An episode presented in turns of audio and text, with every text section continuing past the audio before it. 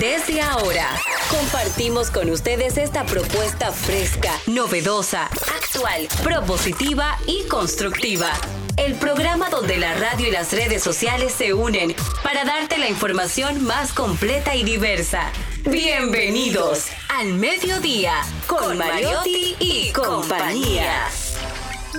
Al mediodía, al mediodía, al mediodía con Mariotti y compañía. Al mediodía, al mediodía, al mediodía con y compañía. Si tú quieres disfrutar de foros alternativos y de tuiteros rankeados, este programa es tu amigo. Tu revista meridiana para el talento una vía, para radio y redes variadas y con la canción del día. Al mediodía, al mediodía, mediodía con Mario y compañía. Al mediodía, al mediodía, al mediodía con Mario y compañía. Si tú quieres disfrutar de página para izquierda, en la calle y el hogar, por eso no te lo pierdas, para que hablemos un poco de salud y nutrición. Vamos allí. Hola, mediodía, saludos, mediodía. Sean todos bienvenidos a su programa preferido al mediodía con Mariotti y compañía, donde ponemos alas a las palabras para llegar hasta ustedes con información sin sufrición y diversidad divertida. Hoy es miércoles 2 de agosto. Gracias por acompañarnos, gracias por estar con nosotros, gracias por siempre comunicarse y dejarnos saber cómo vamos, cómo les agrada, qué podemos mejorar. Todo eso de verdad que se agradece bastante. Charlie Mariotti Jr., como siempre, con ustedes. Cristian Morel. Muy buenas tardes a todos los que nos escuchan desde esta. El toque de queda del mediodía, de verdad, nos hemos convertido en la transición más divertida desde la mañana hacia la tarde. Aquí tratando de hacer comunicación responsable, pero con un toque musical, con un toque, con un toque dominical, para que el estrés del mundo, las confrontaciones de la ciudad, los tapones, no hagan de su vida más amargada, sino que al mediodía se las alegre. Celine Méndez. Buenas tardes, feliz, agradecida de Dios de poder compartir con este público tan hermoso, un público que siempre nos comparte sus buenas opiniones acerca del trabajo que venimos a hacer aquí, que para nosotros no es un trabajo porque es el mejor momento del día para divertirnos con este equipo formidable de profesionales, de comunicadores, de políticos, de este equipo técnico que también es tan divertido. Gracias por su sintonía. Carlos Mariotti con nosotros. Buenas tardes, buenas tardes a toda la audiencia del mediodía en este segundo, segundo día del mes, tercer día de la semana, el ombligo de la semana, miércoles, como diría Cristian, con sabor a viernes. Para algunos, para otros no. Y Y siempre es bueno recordarle a los, a Empezaron los que nos escuchan que las personas que se sienten bien sobre sí mismos elevan a los demás y lo ayudan a sentirse bien sobre ellos mismos. Siempre trata de elevar a los que están a tu alrededor y no pisarlos. Pero bien. Pero, ¿eh? oh, Un Boca dúo Chula. dinámico entre Celine Méndez y ¿Cómo, Carlos ¿Cómo es que se llama el personaje de él? La- La pámpara negra, Aria Bocachula. Celine Méndez, la princesa verde de la 1. Ay, Dios mío, Así qué es buena. Agárrate que lindo. Margarita Feliciano te anda buscando. Ay, pero él lo dijo en el aire. son No, no, no es así. Y hay que darlo. Bueno, hablando de eso, ayer me encontré con una Margarita hermosa que este país también quiere y respeta, que es nuestra Margarita Cedeño. La vi en la La misa del listín diario conjuntamente con muchos amigos políticos y personalidades importantes de nuestro país y estuvimos hablando algunos temas de, de política. Y me Así es dijo- bueno, un abrazo especial para ella, Sí, donde quiera que esté. Seguro nos está escuchando. Con nosotros también la mujer de los días internacionales, Jenny Aquino. Muy buenas tardes, señor. Ay, ¿qué fue, Jenny? No, hoy me oigo. No me escucho nada. Pero la gente te oye, Jenny. Yo espero. Y quiere yo no me escucharte, salúdalos. Les cuento, muy buenas tardes, señores, que mi hermana me trajo unas, un regalito muy típico de Aragón. Son unos dulces en forma de piedras por el, no se ven ahí, no se pueden apreciar, pero es por, por las piedras del Ebro para nosotros. Y yo vine y compartí con uno, lo que me ha gustado mucho, que yo le doy una a Cristian. Cristian se queda mirando y eso que digo yo, piedras. Le digo yo a Charlene, toma, te voy a dar una piedra. Y le doy una piedra a Charlene, le digo, cómetela. Charlene dice, cómetela tú. Oh, Porque que no sabía. Claro, Claro. ahora yo quiero otra piedra. yo te voy a dar otra piedra, gracias a Natalie que me la trajo. Pero Pero, hoy Son dulces, son como de son dulces, son dulces, son dulces. Bueno, mente. se le rompe, una señores, apariencia. cuídate se le rompe un diente, que los dientes están caros. Porque Eh, yo No, quiero de esas boletas. Celine. En serio. Yo no sé tú no sabes lo que es, pero si Dame, tú que yo quieres, si no voy yo le invito. Eso es to Shine, Yo mando ¿no? gente. si tú quieres, es porque Dios está mandando a que tú quieras una. Así Pues que quiero, tú tienes quiero. que ir. Yo quiero. Vas conmigo. Ya no quiere. Y, Con y Valerie. No, espérate, a mí no me pongan los invitados también obligados. Bueno, no, No, está mentira, obligado no, mentira, pero tú vas conmigo. con tanta ya. exigencia no se la dé. No, pero yo la llevo, pero ya tú tienes que ir. Porque, Voy a ir. Pero ¿qué di que es para que la gente sepa. bueno, yo, le, yo iba a regalar boleta aquí de esta, pero Dígalo, dígalo. No, regale, regale diga para usted, el usted el público. coordinador. No, diga usted. Bueno, estas son unas boletas que nos envían nuestros amigos de cielos de la iglesia Cielos Abiertos con el Ay, lo que te faltaba. Ahí estaremos. Ahí está. Ahí Pero- tiene que ir. una que no se quiere Espera. perder. Y hacerlo. y hacerlo. Esto es un evento muy especial que hacen todos los años que se llama Entre Amigas. Aunque se Ay, ay. Espérate. Entre amigas y Cristian. Aunque se llame Ah, entre mira, amigas, muy- Sí. claro, gente claro, claro, aunque sea entre amigas, van los varones, pero es algo muy chévere. Entonces, por eso te dije que fuiste tú lo único que le llamó la atención. Entonces, esto es un llamado No, es que yo directo quiero ir a ti. Pues No puede ver ir. que le den nada a nadie. Debe Además, más, votan. Ojalá Sí, fuéramos los cuatro. Es algo muy No, chévere. pero me regalas para mi esposa. para no, no, usted dijo que no iba a llevar invitado. ¿Qué fue lo que él dijo? No, pero por eso no voy yo y para él. Bueno, les cuento que no me oigo todavía. yo no sé por qué. Gracias a Dios. Qué bueno, alguien me Estamos escucha. conectados. que hoy es el Día Internacional sobre la, sobre la capacidad de la Tierra, sobre capacidad que tiene la Tierra. Eso es para saber cómo nosotros nos relacionamos con nuestros recursos naturales. Y si usted no vio la entrevista de ayer del Mayimbe, vaya y búsquela. Y mírela, fue espectacular. Nos sentimos con un aire y una, y una algo tan hermosísimo que se respiró en esta cabina ayer.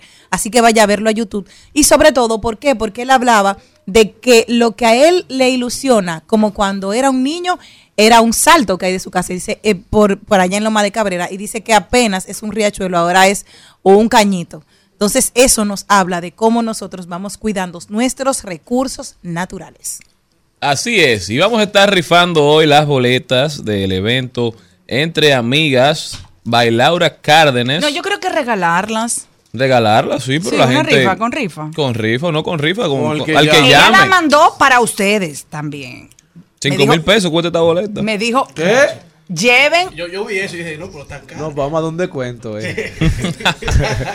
Señores, gracias por acompañarnos en el programa mientras vaya avanzando. Vamos a ir abriendo los teléfonos, abriendo el Instagram para que ustedes puedan solicitarnos a través de mensaje directo o cualquier otra vía si le interesa acudir a este tan importante e interesante evento. No se muevan, que comenzamos.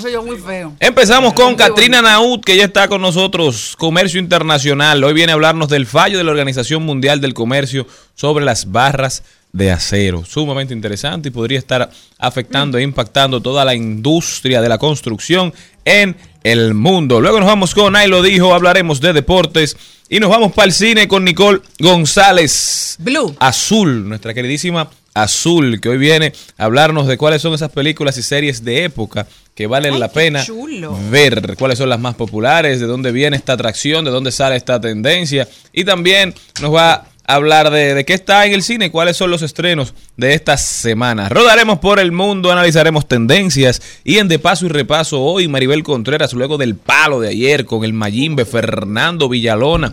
A propósito, los invitamos a que vayan a nuestro canal de YouTube para que puedan ver la entrevista tan interesante, todos los datos, las primicias que dio el niño mimado, don Fernando Villalona. Lamenté mucho no haber estado aquí. Yo soy Pero fanático. mira, un programa. Fanático enfermo del Mayimbe. Nosotros éramos un grupo que le andábamos atrás una época. También estará con Nosotros. no veía y nos decía, descansen, Descansen. Le, le decía, ah, pues eran calientes. cuando el Fernandito Villalona canta. ¿Y quién es Delirante amor, el mundo se para. Pero hoy estará con nosotros otro tremendo cantante, Davidito Cada, el salsero. Maribel. Una estrella, palo tras palo. Desde Ruina Nueva. ¿Qué, Muy fuerte, desde los tiempos de Ruina Nueva. Tú, tú ¿Tú oíste lo que dijo tu productora? Ella era loca con David. Ella era loca con todo el mundo porque que- ella es loca. Que enferma con David Cada, que le Vayan gusta. buscando una cancioncita de David Cada ahí. Ay, sí. Hablaremos de tecnología también. Celine Méndez nos trae hoy sus Celi Tips, Ah, salud y bienestar. Hoy estará con nosotros la odontóloga Niove Francisco, que viene a hablarnos de cómo afecta el tabaco los dientes, qué tan peligroso puede ser el consumo de tabaco a temprana edad para los dientes y cuál es más letal para la dentadura, si la juca, los cigarrillos electrónicos, El los vino. cigarrillos inter y los cigarrillos tradicionales. Eso y muchísimo más, señores, en su programa preferido al mediodía con Mariotti y compañía. Nosotros ya nos vamos porque Katrina Naud está aquí.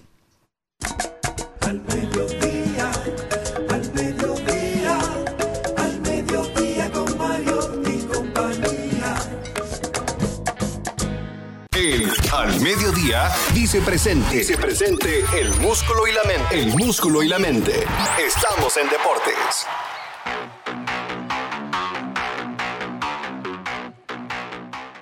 Señores, y pasamos a la parte del recuento deportivo al mediodía, iniciando este programa, en donde arrancamos hablando de la Liga Nacional de Baloncesto y que ya se empató la serie final. Como decíamos ayer, la tendencia ha sido que cada equipo cuando le toca jugar desde casa gana el partido, se mantiene esta tendencia, ya que los Titanes lograron igualar la serie 3 a 3 con una victoria 84 por 74 sobre los Reales de la Vega, por lo que se forza un juego 7 y se regresa a la casa de los Reales, en donde se mantiene la tendencia, los Reales de la Vega son los campeones y serán los campeones de esta super temporada de la Superliga de la Liga Nacional de Baloncesto, mientras que la selección dominicana sub-17 obtuvo la medalla de bronce en el campeonato de Centro Básquet sub-17, clasificando así al premundial sub-18. Mientras que hoy desde el Palacio de los Deportes llega el primer partido de fogueo previo a la Mundial de Baloncesto, en donde República Dominicana se estará midiendo contra el equipo de Memphis, de la Universidad de Memphis. Luego, más adelante en la semana, se enfre- enfrentarán a Puerto Rico y seguimos a la espera de la integración de Carl Anthony Towns al equipo. Mientras que a nivel de voleibol, República Dominicana logró vencer tres sets a uno a Puerto Rico en el Campeonato Mundial de Voleibol Sub-19. Se mantienen firmes las herederas de las Reinas del Caribe y hoy se estarán midiendo contra Alemania. Mientras que a nivel de pelota, República Dominicana terminó con una victoria, con 4 a 1 dentro del grupo B, cuatro victorias y una derrota en la fase de grupos del grupo B, clasificando ya a la super ronda semifinal de la séptima Copa Mundial de Béisbol Sub-12, luego de haber vencido 7 carreras por 5 a Panamá. En las grandes ligas, el dominicano Franber Valdés, el hombre del momento de los Astros de Houston, logró ayer lanzar, de luego, el pasó de lanzar en la oscuridad en República Dominicana a, a convertirse en el primer zurdo en la historia de los Astros de Houston en lanzar un no-hitter, el número 16 en la historia de la franquicia. Se unió a Domingo Germán como los dos dominicanos en esta temporada. Domingo logró un juego perfecto y ahora Franber que lo- logra un no-hitter, un juego sin hit ni carreras en la misma temporada del 2023.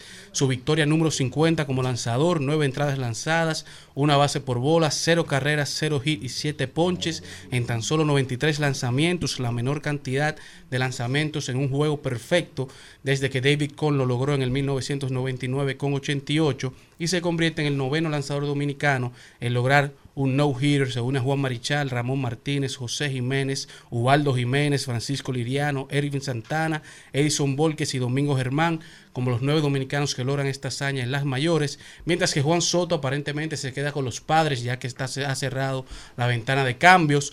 Eh, dio dos honrones en la victoria de ayer de, de los padres de San Diego y llegó a 22 honrones para el número 22 de los padres, mientras que a nivel de fútbol ya llegó Jordi Alba al Inter Miami, se unió a las prácticas del día de ayer, se une a Sergio Busquets, se une a Leo Messi en el Inter Miami que regresa hoy a la acción con su capitán Leo Messi desde la League's Cup enfrentándose al equipo de Orlando, mientras que Marta Cox de Panamá hizo historia como anotando el primer gol para la selección femenina de Panamá en un mundial eh, una derrota que fue de tres goles a seis. Panamá logró tres goles.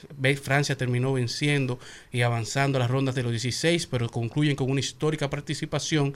Mientras que otro que hicieron historia fue la selección jamaiquina, que avan- avanzó luego de haber retirado desde este mundial a Brasil. Vencieron a Brasil en un juego que terminó 0 a 0. Avanzan a la ronda de los 16. Pero lo interesante de esta selección es que una selección que tuvo que hacer, abrir un GoFundMe, tuvieron que abrir un modelo de financiamiento eh, de, de muchas personas que estaban donando para que el equipo pudiera comprar los boletos para viajar y participar en este mundial y ahora se encuentran ya en una ronda de los últimos 16 en viva, en vida, dejando a Suiza, España, Japón, Noruega, Países Bajos, Sudáfrica, Suecia, Estados Unidos, Inglaterra, Nigeria, Australia, Dinamarca, Jamaica y Francia como los que quedan ya para la última ronda final y esperando a los que ganen de Marruecos contra Colombia mañana y Corea del Sur contra Alemania para completar los últimos 16 en esta mundial femenina de la Copa del Mundo. Y hasta aquí los deportes. Me dio pena Luis Severino, el pitcher de los Yankees. Salió diciendo que se sentía como el peor lanzador de la liga.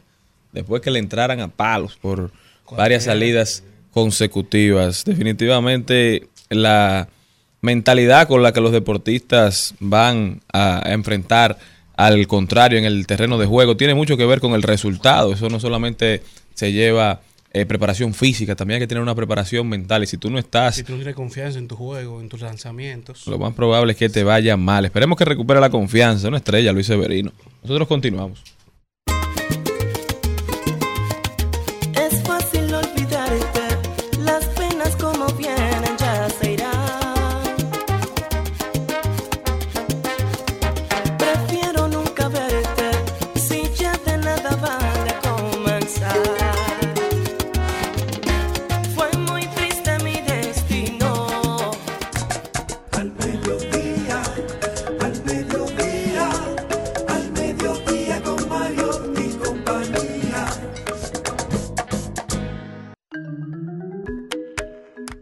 Y así está con nosotros Katrina Naud. Katrina, ¿cómo estás? Todo muy bien, gracias. Siempre muy feliz de estar aquí presente con ustedes. Nosotros también, siempre felices de verte. Cuéntanos, Katrina, ¿qué nos tienes para hoy? ¿Qué está pasando en el mundo del comercio internacional?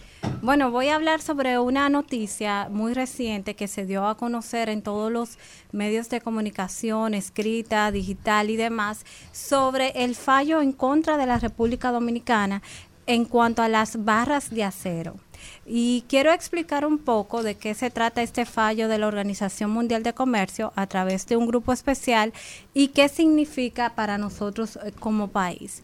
Y en primer lugar, lo que tenemos que entender es qué fue lo que hizo la República Dominicana y por qué Costa Rica nos demandó ante la Organización Mundial de Comercio. Y aquí voy a hablar un poco sobre los antecedentes. Y cabe destacar que aquí el gobierno dominicano, a través de la Comisión de Defensa Comercial, estableció una medida antidumping. ¿Saben ustedes lo que es eso? Sí. Que determinan si los funcionarios tenían que hacerse un antidoping. No, no, no, Ah. no, no, Ay, no, mi no, no, no. Ya. Por, por por eso quise preguntar, Ya. porque son No. términos Muy eh. Y corrígenos, Exactamente, corrígenos. comerciales. Pero dumping yo creo que es cuando un país produce a una, algo de más y luego lo introduce en otro mercado internacional a un precio muy menor del precio Eh, eh, que- Lo último es lo correcto, lo primero no. Ve, vamos- vamos avanzando. Exactamente. Está más cerca la defina. Está mejor que yo, porque yo mando los funcionarios. Al final, bien.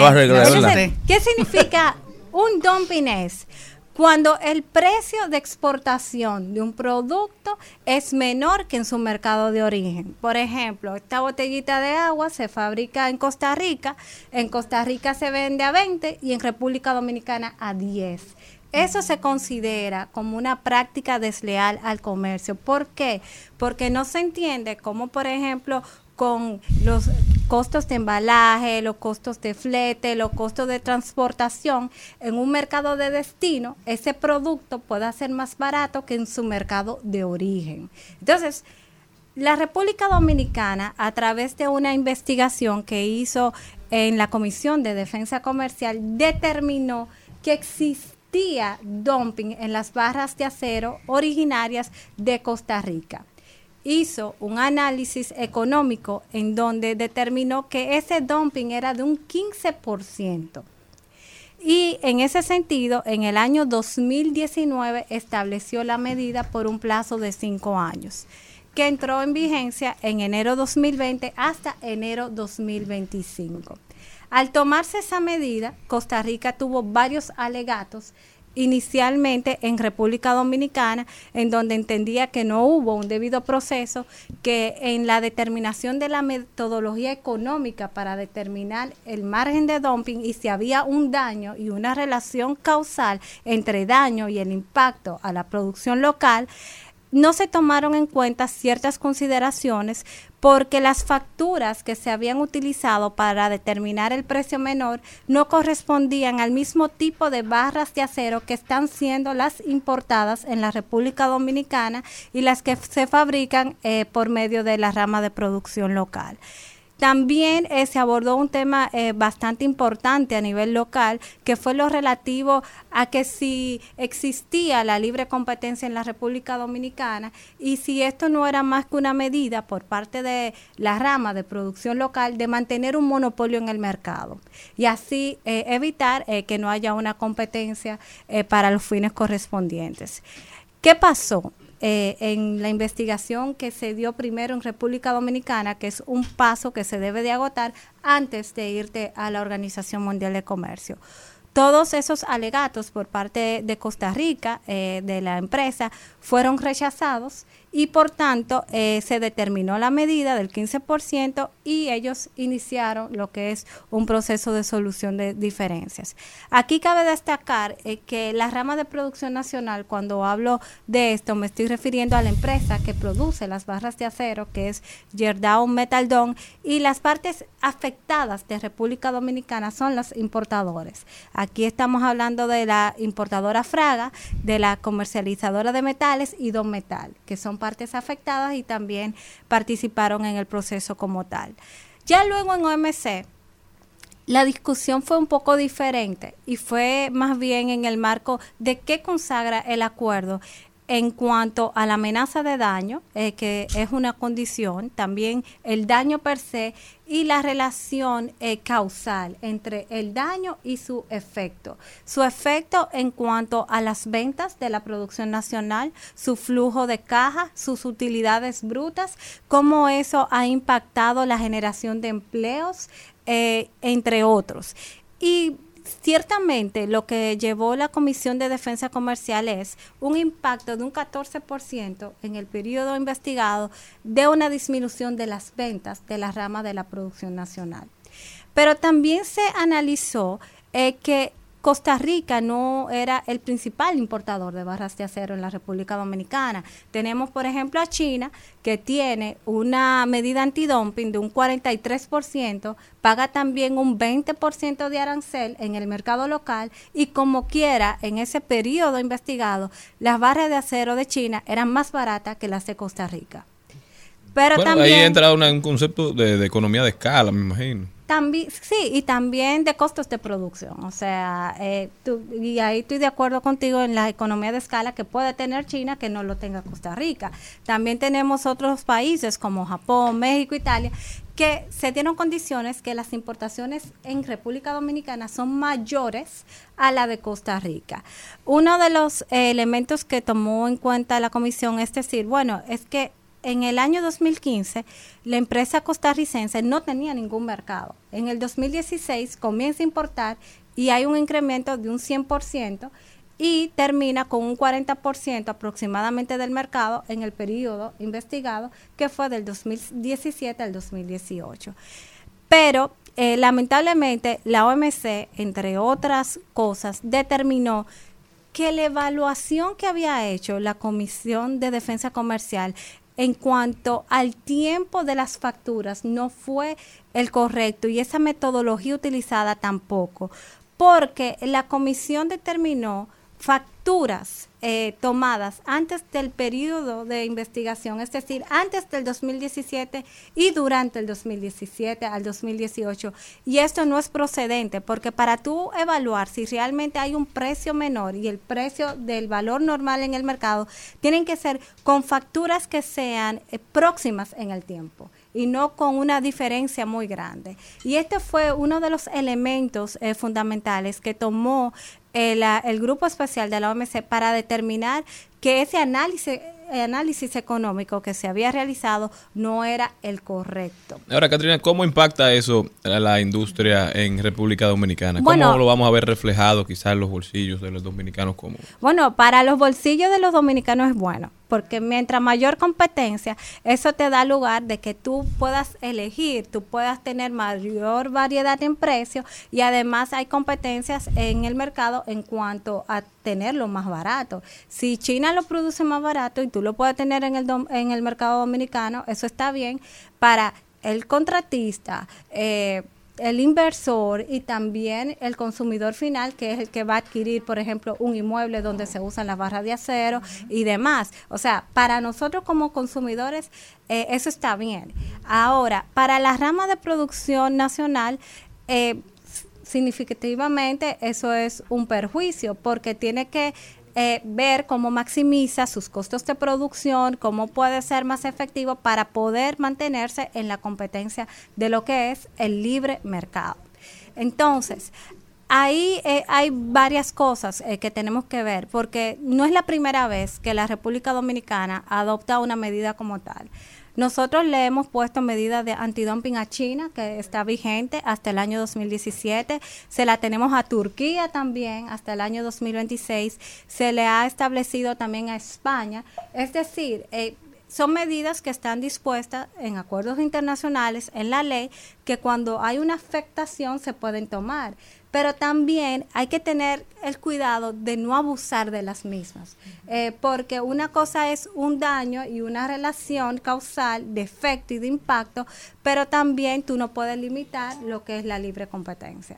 Pero en el caso de- del sector de la construcción, realmente, como decía Charlene, te va, vamos a tener ese respiro, porque el problema es que tú siempre, los materiales todos van en aumento y son más caros. Entonces, eh, el impacto, ¿cómo, ¿cómo va? Porque te pueden decir, ah, bueno, pero es que esta no lo compramos ahora, lo compramos hace un tiempo y lo compramos más caro. ¿O, o qué? Tú Mira. no- el usuario es el último que viene a enterarse de que hay un respiro económico. Mira, eh, el grupo especial emitió la medida. La respuesta del gobierno a través del órgano competente fu- fue de decir que la medida se mantendrá vigente hasta el año 2025. Si se le quita el 15% de arancel, esas barras de acero entra- entrarían en cero a la República Dominicana. Y por tanto eso se debe de traducir en un ahorro y en una reducción de costo. Ahora bien, como dije anteriormente, hay otras barras de acero de China, pero es- eh, ahí hay varios factores eh, que también se tienen que tomar en cuenta, porque muchas veces esas barras llegan a una persona que es quien la distribuye, quien la distribuye se la pasa a un intermediario y muchas veces en esa cadena de comercio tú no puedes percibir el costo real de la reducción en precio. Entonces, eso es un factor. Pero si ciertamente nosotros podemos tener acceso a barras de acero o cualquier otro producto que venga con cero arancel, eso se debe de traducir en una reducción de precio al consumidor final. Katrina Naud con nosotros. Katrina, muchísimas gracias. De verdad, siempre interesante, siempre trayéndonos noticias, como ningún otro programa lo hace. Katrina, ¿cómo puede la gente continuar esta conversación contigo? Podemos continuar esta conversación en mi Instagram, Katrina Naut S, y Twitter por igual. Ya saben, denle seguimiento a Katrina para que se mantengan siempre enterados de lo que está aconteciendo en el comercio nacional e internacional. Nosotros regresamos luego de esta pausa. No se muevan de ahí. Vamos aclarando todas las cosas. Esto es pa' que agarres la onda. ¿Sabes cuál es tu papel en la historia? Te noto molesta. Quieres ver lo que hago yo a cada hora. Te volviste toda una empalagosa.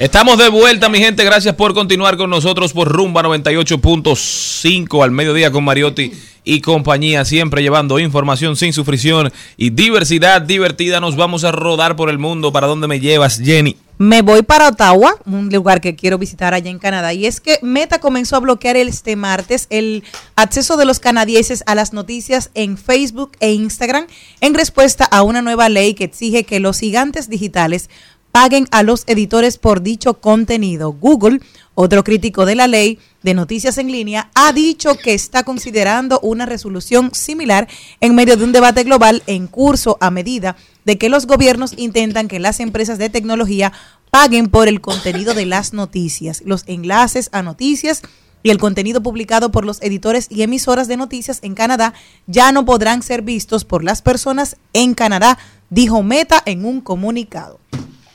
Así que no más. pueden chismear allá en Canadá. Bueno, yo me voy para El Salvador, donde Nayib Bukele, el presidente, ha impuesto un cerco militar a una región de, de su país Bobo. para detener los pandilleros. Cercó una región. Ah, pues aquí que están los delincuentes. Pues Se van. cómanse uno con otro. Pero hay gente buena también, gente decente, ese es el problema. Pagan Pero todo conviven, justo por en- en pecadores. ellos conviven juntos. Se, pro- entonces, se protegen. se protegen. Es una medida. Drástica para mi, mi forma de ver el mundo y mi forma de ver las ejecuciones y las políticas públicas. Pero El Salvador está encantado con Nayib Bukele, eso dicen los números. Entonces veremos y esperemos que tenga éxito. Bueno, yo me voy para Santiago de Chile, donde un grupo de artistas, bueno, un grupo de músicos chilenos que quedaron ciegos en la protesta del estallido social, ahora cantan contra la violencia policial en un país que está dividido por el tema. Sus miembros quedaron ciegos, parcial o totalmente, luego de que la policía le disparara durante el estallido social que sacudió al país sudamericano desde octubre de 2019 y cuyas protestas masivas se extendieron hasta principios de 2020. El teclista de la banda, Vicente Pascal, perdió su ojo izquierdo tras el impacto de un perdigón. Perdí todo mi globo ocular, recuerda. Así que más de 30 civiles murieron en enfrentamientos violentos con la policía y más de 400 quedaron con daños permanentes en la vista. Bueno, Así yo que eh, una buena idea, una buena gestión es seguir, seguir con la vida y seguir tocando y siendo, como, como decía Carlitos al inicio del programa, siendo ejemplo para la mayoría. Bueno, yo me voy a Hong Kong y es una noticia muy triste porque buscando nuevo contenido para sus redes sociales, Remy Ludici, un famoso influencer francés, acróbata, perdió la vida tras caer del piso 68 en un edificio de la ciudad de Hong Kong en China. Según las autoridades de este país, el hombre de 30 años había sufrido un percance cuando intentaba descender por la estructura del residencial donde le habían permitido ingresar. Según South China Morning Post, el denominado Remy Enigma, acostumbrado a realizar deportes extremos, burló la seguridad de la torre, eh, fingiendo que visitaría a uno de los residentes alrededor de las 6 de la tarde. Lamentablemente perdió la vida y es una noticia muy triste porque el tema de la gente querer tener una relevancia a nivel de las redes sociales, de tener más contenido, de tener más view, de tener más seguidores, lleva a las personas a realizar cosas que hasta un niño que esté aprendiendo a hablar sabe que está incorrecta. Entonces, es muy triste esta me, noticia. me sumo a esa porque hay otro influencer, señores, el valor de un like ahora mismo. Uno, uno también hindú, que le dijeron que un, un- un indio, le dijeron, no te pares ahí. Dios mío. Allá de, de la India, le dijeron porque había un causal importante, ah, resbaló, a los 10 días lo encontraron Ay, inflado. Dios Entonces, mío. por un like, entonces le dijeron, no cruces para allá, resbaló, porque para colmo, él grabó su muerte. Oh, Dios Porque él estaba ahí, resbaló y ahí mismo quedó y lo encontraron a los 10 días. Que Le dijeron que no fue por un like. Yo entiendo que este tema no solamente en nuestro país, y, y quiero hacer mi comentario ahorita con relación a algo parecido, pero ya, mira qué buena la noticia que tú diste ahorita de Canadá. Es decir, eso también va a tener control, porque aunque ellos lo están buscando de una manera ah, para recaudar fondos, pero van también a controlar todo. Esto no puede seguir de esta forma, porque es como un círculo vicioso entre el like, la salud mental y los riesgos que yo tomo por mi propia vida. Bueno, yo me voy para los Estados Unidos y es que Uber, señores, registra por primera vez desde el 2014 las primeras ganancias, los primeros profits operativos de la empresa. Uber desde que, desde que se constituyó ha registrado solamente pérdidas operativas y ha ido acumulando alrededor de 31.5 billones de dólares en pérdidas y ahora en el segundo cuarto del año ha registrado por primera vez ganancias y dicen que se debe en gran parte a los servicios de Uber Eats. Bueno, señores, y ayer se promulgó la ley del lenguaje de señas, ¿eh? Una gran noticia para toda la comunidad sorda en República Dominicana y para todos. Creo que debe ser una noticia de mucho júbilo. Pero los el presidente de la Asociación Nacional de Sordos y el vicepresidente y director ejecutivo han hecho un llamado y esperan que la ley del lenguaje de señas haga más fácil su vida, que no solamente se haya aplicado, sino que se que se lleven y se otorguen y se asignen los recursos necesarios para que esta ley se implemente, para que los, los canales de televisión, los medios tradicionales tengan que ponerle subtítulos a, a los contenidos, porque definitivamente, intérpretes y subtítulos también, que ya es más fácil en esta época, porque definitivamente no podemos mantener a gran parte de la sociedad dominicana al margen de lo que sucede en las noticias, en el mismo entretenimiento, en cosas que de verdad le agregan valor y ojalá y esta ley no solamente se quede en papel y se aplique, porque definitivamente que es necesario. Y creo que debería llegar incluso hasta el Instagram, o sea, también las personas, yo todos los videos que hago trato también de subtitularlos, porque al final tú tienes que hablarle a todos, no solamente a unos cuantos, y la verdadera inclusión no es solamente darte oportunidades, es que tú puedas aprovecharlas, es que tú seas de verdad uno más, pero uno más en el buen sentido. No, y, y como está tan de moda que se subtitulen los videos que se suben a las redes sociales, qué bueno que eso se puso de moda. Me llama la atención de una manera muy positiva porque así estamos siendo inclusivos. Bueno, eh, para ser verdaderamente inclusivos hay que diseñar todo un plan de educación también relacionado con la misma población, porque estamos en un país que habrá gente hasta que le moleste eso. Claro. Por falta de información. Bueno, yo me voy para España, donde uno de mis artistas favoritos, Joaquín Sabina, pierde la batalla contra Hacienda y ahora tendrá que pagar 2.5 millones de euros. El Tribunal Su- Supremo Español confirmó que el cantautor Joaquín Sabina deberá pagar 2.5 millones de euros a la Hacienda Española por la liquidación de los ingresos por derechos de autor en 2008, 2009 y 2010 que el artista hizo a través de varias sociedades. Esta sentencia, para la que no cabe apelación, rechaza el recurso presentado por el artista contra la sentencia en abril de 2022 de la Audiencia Nacional Española que confirmó que las liquidaciones eran conformes a derecho.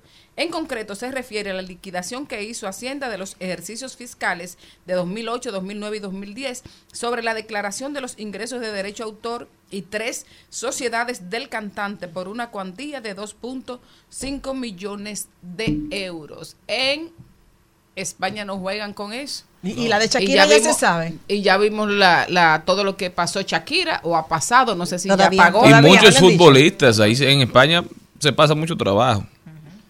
Bueno, ¿para qué entonces quieren ir a vivir para allá, tus Ah, artistas que no son españoles? eh, Ay, qué en bueno. Madrid. Pero, sin embargo, bueno, eso fue por amor. La misma Shakira dijo que ella no le era eh, positivo a nivel profesional La estar mujer, radicada después que ahí. se dejó, No, no. salió con eso. Lo que pasa no, es que no, no, es verdad. Charlene, a Claro, nivel- la mujer se muda. A nivel... Sí, No, la, pero la- tú sabes que el amor mueve montañas. pero, pero bueno, lo que, lo que quería decir, lo que iba a decir tantas cosas, mejor vamos ¿Cómo dejar que dijo? Me dejaste con, que con Hacienda y tu mamá. exacto normalmente los artistas se radican eh, en Estados Unidos porque le queda como más céntrico para moverse Como un Hollywood. pero las mujeres nosotras estamos enamoradas agarramos la maleta ¿cuántos hombres ustedes conocen que agarran la maleta y se mudan para el país de la esposa? Pero Muy- eso depende mucho de lo que haga cada uno. No, pero- en el caso, en el caso, en el caso de. Dime, Jenny, que papá tú sabes ¿Y quién no puede salir no. Mi hermano, mi hermano. no un artista No, no, no, mi hermano, porque le dijo la novia, ese es el regalo que yo quiero de cumpleaños, que tú me traigas este muchacho de República Dominicana. Señores, y para despedirnos de, de Rodando por el Mundo, tenemos que pasar por los Estados Unidos, donde Donald Trump, expresidente, ha sido acusado formalmente de intentar revertir las elecciones del 2020. Donald Trump, formalmente este martes por la justicia estadounidense, fue acusado de haber tratado de revertir las elecciones presidenciales del 2020 que perdió contra Joe Biden. Trump fue acusado de cuatro cargos. Conspiración por violar derechos, conspiración para defraudar al gobierno, conspiración para obstruir un procedimiento oficial y obstrucción de procedimiento oficial. El expresidente podría afrontar hasta 30 años de cárcel por estos crímenes si es hallado culpable. Bueno. Altas expectativas, no se sabe qué va a pasar, pero los norteamericanos con sus instituciones no juegan. Así que Trump podría estar yendo, llegando a la prisión más cercana, pero esto no le impediría ser candidato. O sea que desde la- una celda posiblemente aspire a la presidencia y saque millones y Ahí sí. millones de votos. Yo creo que eso les deja saber todo lo que necesitan saber sobre cómo anda la sociedad norteamericana.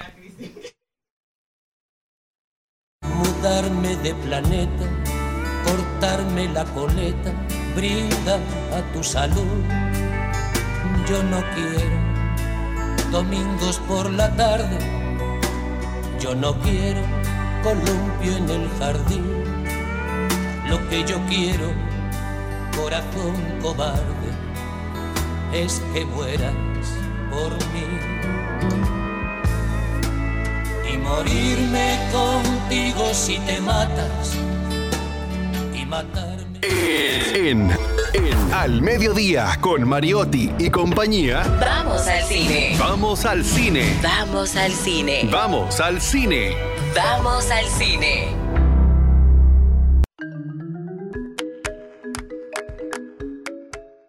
Y del séptimo arte vamos a hablar ahora con Nicole González, nuestra querida Azul. ¿Cómo estás? Todo bien, feliz de estar aquí otro miércoles. Qué bueno, viste, Barbilla. Ay, sí. ¿Es verdad? ¿Qué te pareció? gustó? En realidad me gustó mucho. Ay, qué bueno, porque he oído de las dos partes. He oído personas que están muy contentas, personas que no. ¿Y Mi hermano, mi hermano y yo somos las dos versiones. Ah, ok, perfecto. ¿En la familia? No. Él fue con la novia que lo hizo ir. Ay, ay, ay, Vestido ay, de ay. Vestido de rosado. Él fue predispuesto. Claro, fue Claro. con Barbie en grande. No, pero que disfrutó la tampoco. No, pero ¿Y tampoco. cómo tú le haces eso?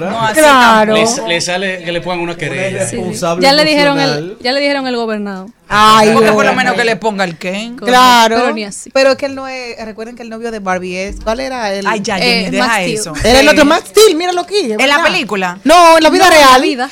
Bueno, pero eso lo están diciendo ustedes. Yo jugué toda la vida. No, no, claro. Es más, Es que yo ni tu- siquiera es que- tenía tiempo no llegaba Es que eran contemporáneos los dos. No, yo tenía Ken.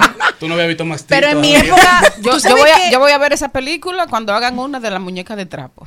Ah, viene ahora, viene ahora. que María Palito viene. el Ken estaba, pero no era tan famoso. De hecho, nosotras no.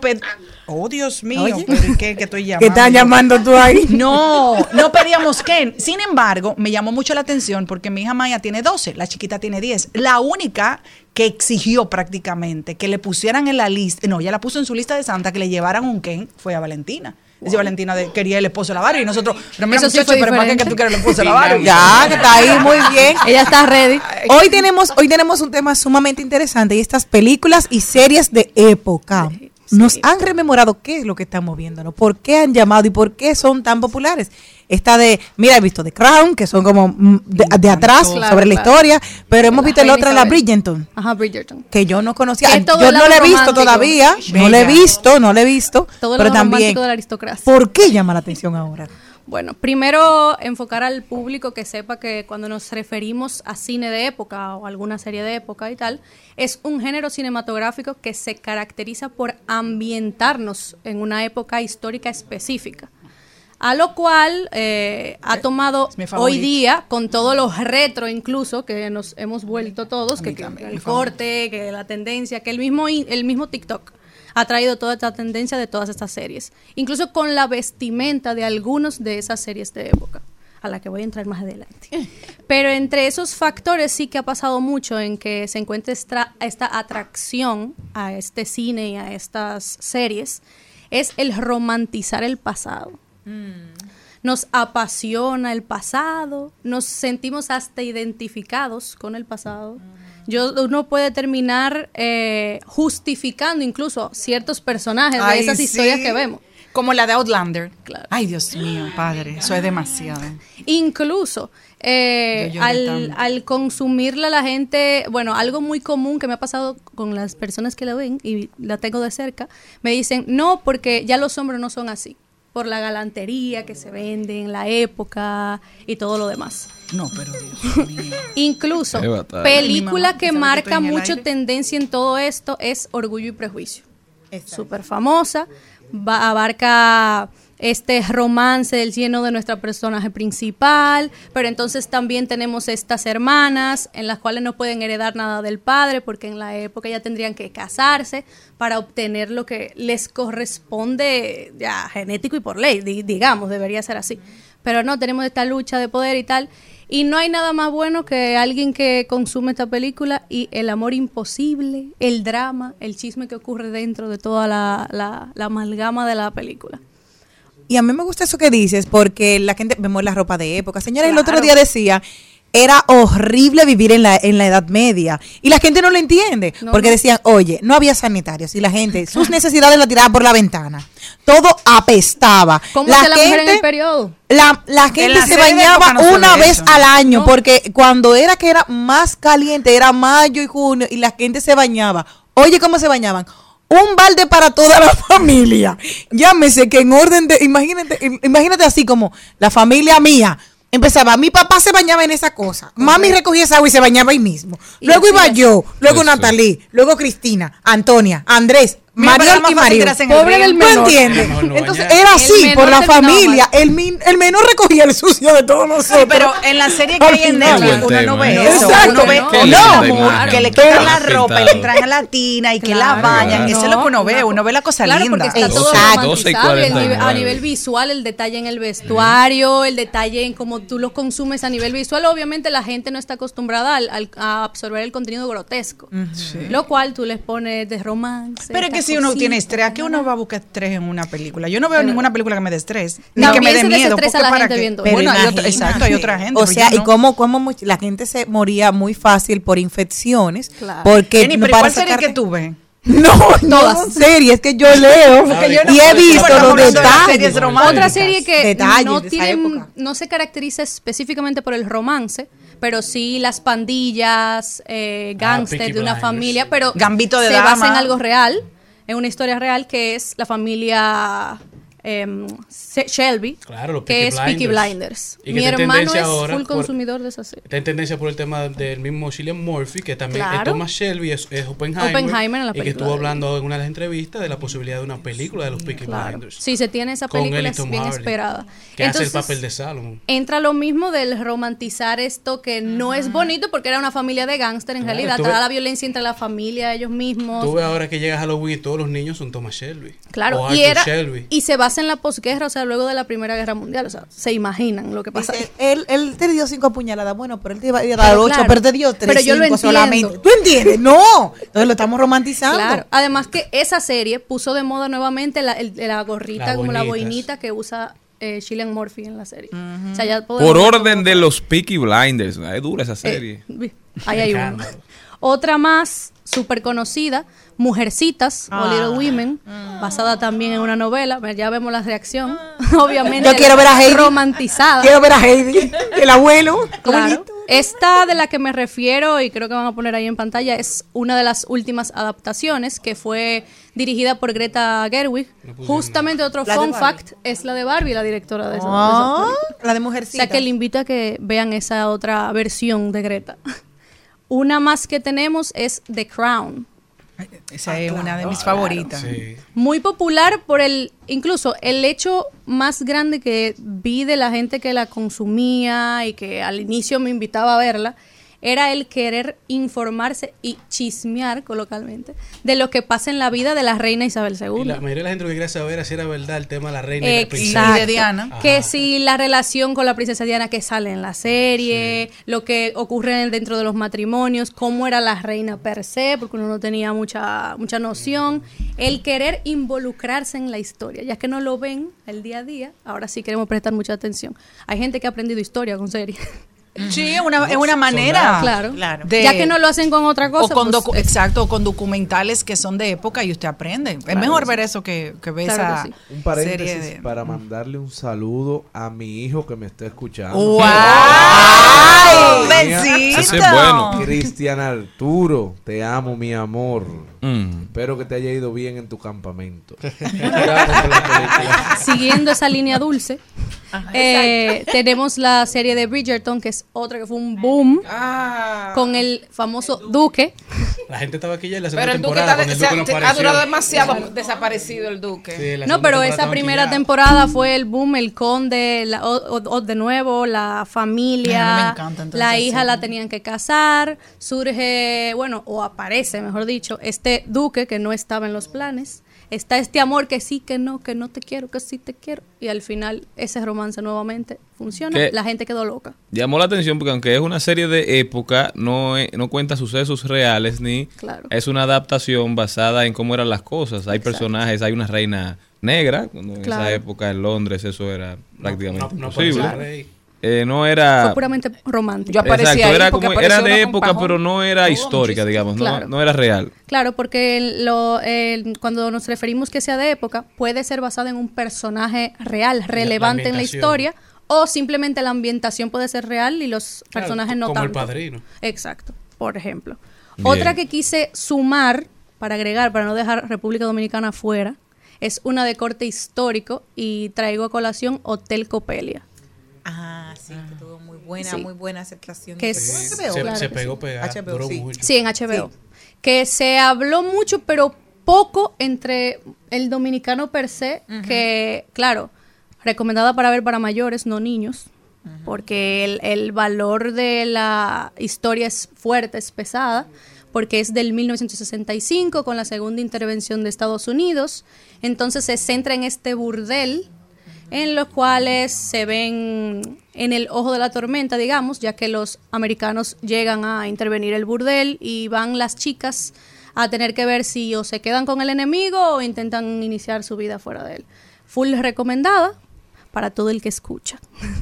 Otras que quiero agregar para el entretenimiento del público, si tiene Netflix o si tiene otra... Telegram. O Telegram. Digo, no lo quería decir así, pero Para sí, toda la familia. Para toda la familia. Están eh, este contenido de historias de época bien suaves, sencillos, que son, por ejemplo, Enola Holmes, que de la Ay, sí, hermanita con de Henry Sherlock Cavill, Holmes. claro, Con claro, Henry Cavill. claro. Ahí tenemos ya una fan debido al personaje. Claro. Persuasión, que es una película que es también de Jane Austen, como en la misma trama de Orgullo y Prejuicio, no es el mismo nivel, no, se lo digo desde ahora, no esperen que sea lo mismo, pero entretiene, en realidad entretiene. Además que lo protagoniza Dakota Johnson, para que la vean en otra versión que no sea 50 sombras. Ay, qué bien. Qué bien. Claro, Sí. ella sí, pero la gente nada más la tiene En pinchada ahí. Ya. También Porque eso es tenemos... interesante. Claro, Eh, eh, eso, habla, claro. eso habla muy mal de la gente, ¿verdad? Sí. Pon tú que sí. Además que se quedan con esa versión, no necesariamente otro, otro Sí, producto audiovisual que ya haya realizado. se quedan y la Claro gente que piensa sí. que... Es difícil cuando un, Y que se sigue quedando. cuando un actor o, actriz también. hace un papel tan importante. Que se quede eterno. Como Daniel Radcliffe, por ejemplo, siempre Potter. va a ser Harry Potter, pero ¿quién ha hecho un buen trabajo con eso? Margot Robbie, yo creo, que ha hecho- hizo Harley Quinn y sin embargo ahora es Barbie. Pero también fue la esposa del lobo de Wall Street, fue la, la estafadora con Will Smith. o Desde sea, un inicio ya se puso bien versátil y no dejó, o sea, por el tiempo corto que hizo trabajos, no dejó el, eh, como el tiempo a la- a- al público de pensar que ya se podía estancar ahí. Porque alguien súper simple que le pudo pasar algo así fue en Drake y Josh. Y Scarlett ¿Hicieron el Johansson. Claro. Scarlett Johansson, todo el mundo la tenía como la tipa rubia, de súper voluptuosa y que siempre era. Josh que sale en Oppenheimer, en una Sí. de las escenas, sale con una cara que dice que Claro. la Megan Face de la Claro. serie. Y eso fue lo único que resaltó de su participación en Oppenheimer. Y él siempre va a ser Josh. La gente diciendo, él, ni, ni siquiera haciendo este tipo de papel, tú lo sacas de ese papel. Claro. Pero es que hay fue. actores que lamentablemente como que cogen eh, eh, siempre roles similares, como Jim Carrey, pero por ejemplo el del Conde de Montecristo, que fue el Conde de Montecristo y también fue el protagonista de la serie de La Pasión de, de Jesús. Cuando tocan esas oportunidades como actor o actriz, sí es algo que hay que saber abrazar cuando aparecen, porque es cierto que ellos mismos han dado su testimonio de que Hollywood también es una industria mecánica a la hora de elegir los papeles, incluso, porque a cierta edad ya tú no eres la estereotípica chica no rubia que vende. eh, fenómenos que han logrado cambiar un poco eso. Eh, Meryl Streep. Meryl Streep, justamente será mi ejemplo. y también y también todo lo que tiene que ver con Viola Davis. Exacto. También. Sí, no, Son Eso- esos esa- pequeños fenómenos de, de Hollywood. También, pero ya ahora va como que...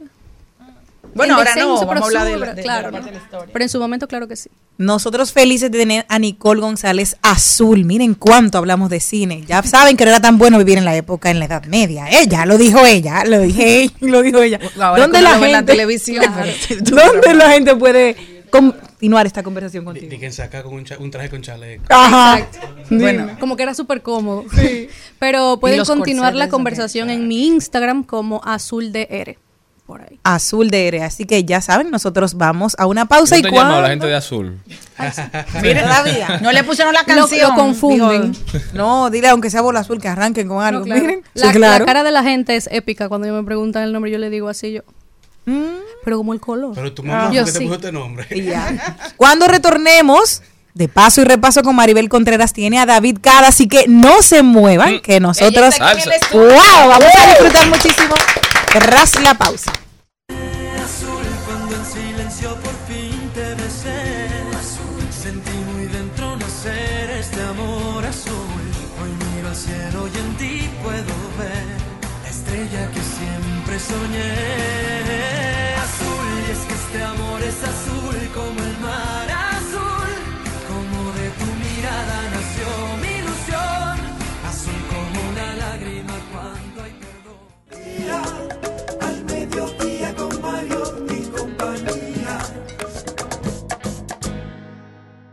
Paso, de paso y repaso.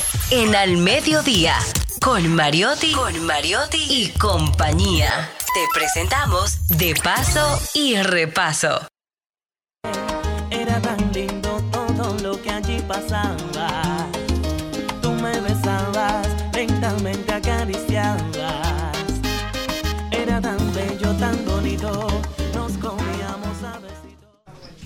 Bueno, señores, aquí estamos ya con nuestro artista invitado, un, un joven. Todavía se puede decir que eres joven, aunque tienes mucho tiempo ya trabajando, y no solo trabajando, sino conquistando corazones a través de tu música, a través de tu voz.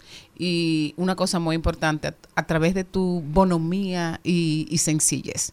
Porque David Cada es talento y además de ser talento, es una estrella que, que brilla porque es humilde, porque es solidario y porque es bueno. Bienvenido. Tenía mucho que no,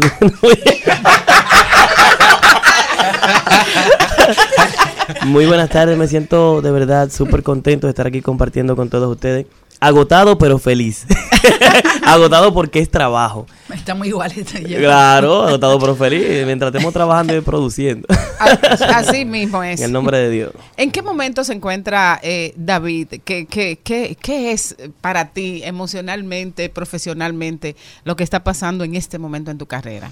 Yo pienso que es el volumen uno de lo que tenía predicho desde pequeño.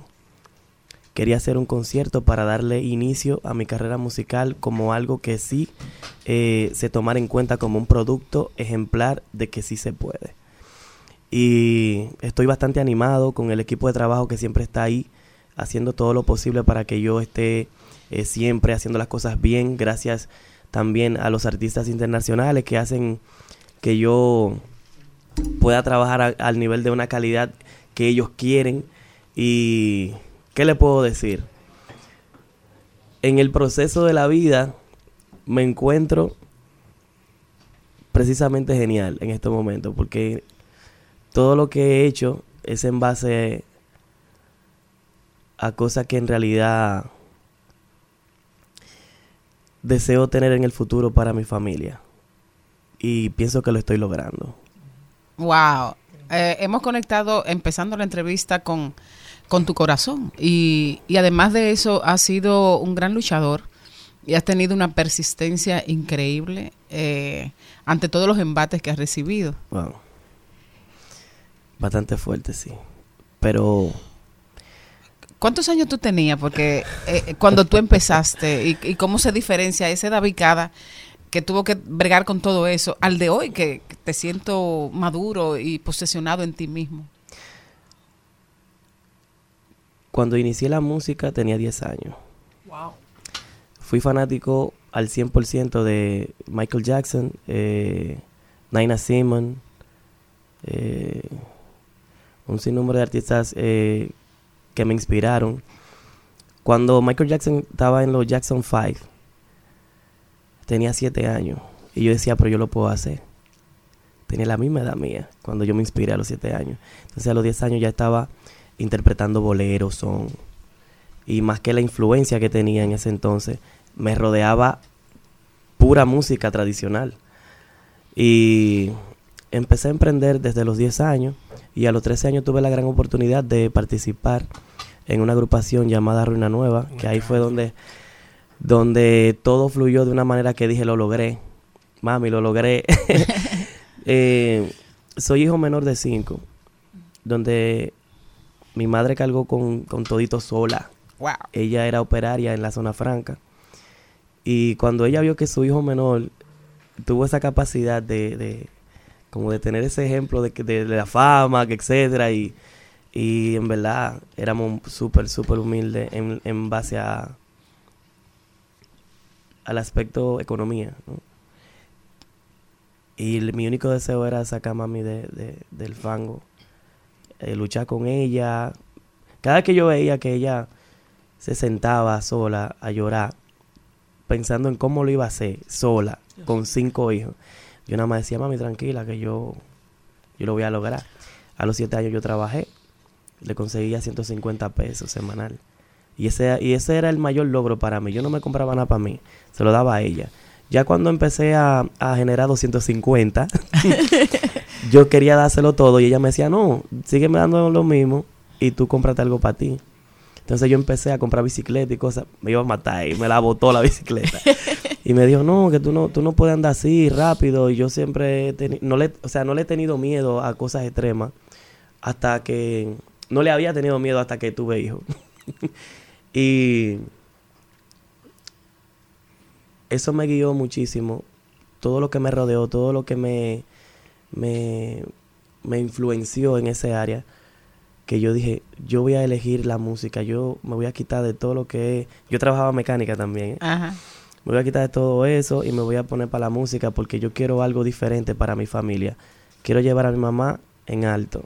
Y aquí estamos luchando y de todo corazón, llevando la música al público para que entonces sepan que no importa de dónde uno venga, simplemente la disposición mental que uno tenga, el empeño, la disciplina, eso es lo único importante. Voy yo entonces, ok.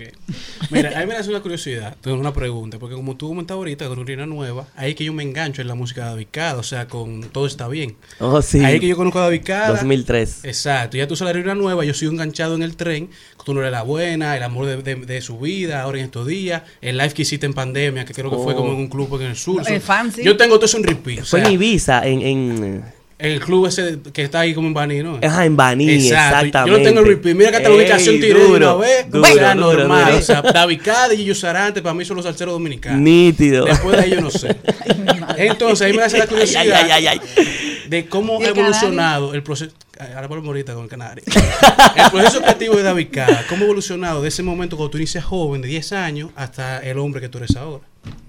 Tu proceso creativo, ¿cómo, cómo ha cambiado? ¿Sigue siendo el mismo o es diferente? Ha crecido, ha crecido muchísimo. Tengo eh, muy buena expectativa en cuanto a eso porque me he codeado con personas que tienen mucha experiencia, como por ejemplo Tito Nieve. Eh, Dios tenga en gloria también a Johnny Pacheco, que fue la primera persona que me dio ese consejo y me dijo, mira, si tú lo crees, lo logras, eh, dale. Eh, es difícil la carrera, pero si tú lo logras y tratas de mantenerte firme, lo eh, vas a hacer algo súper diferente en nuestro país. Y qué mejor ejemplo que Johnny Pacheco, que fue la persona que hizo del género salsa a lo que hoy en día estamos disfrutando. Se lo inventó todo. Entonces me siento bastante bien, de verdad. Eh, siento que he ido evolucionando de una manera totalmente constructiva, productiva, y siento que estoy- lo estoy haciendo bien para también eh, la influencia que brindo a la juventud de hoy en día.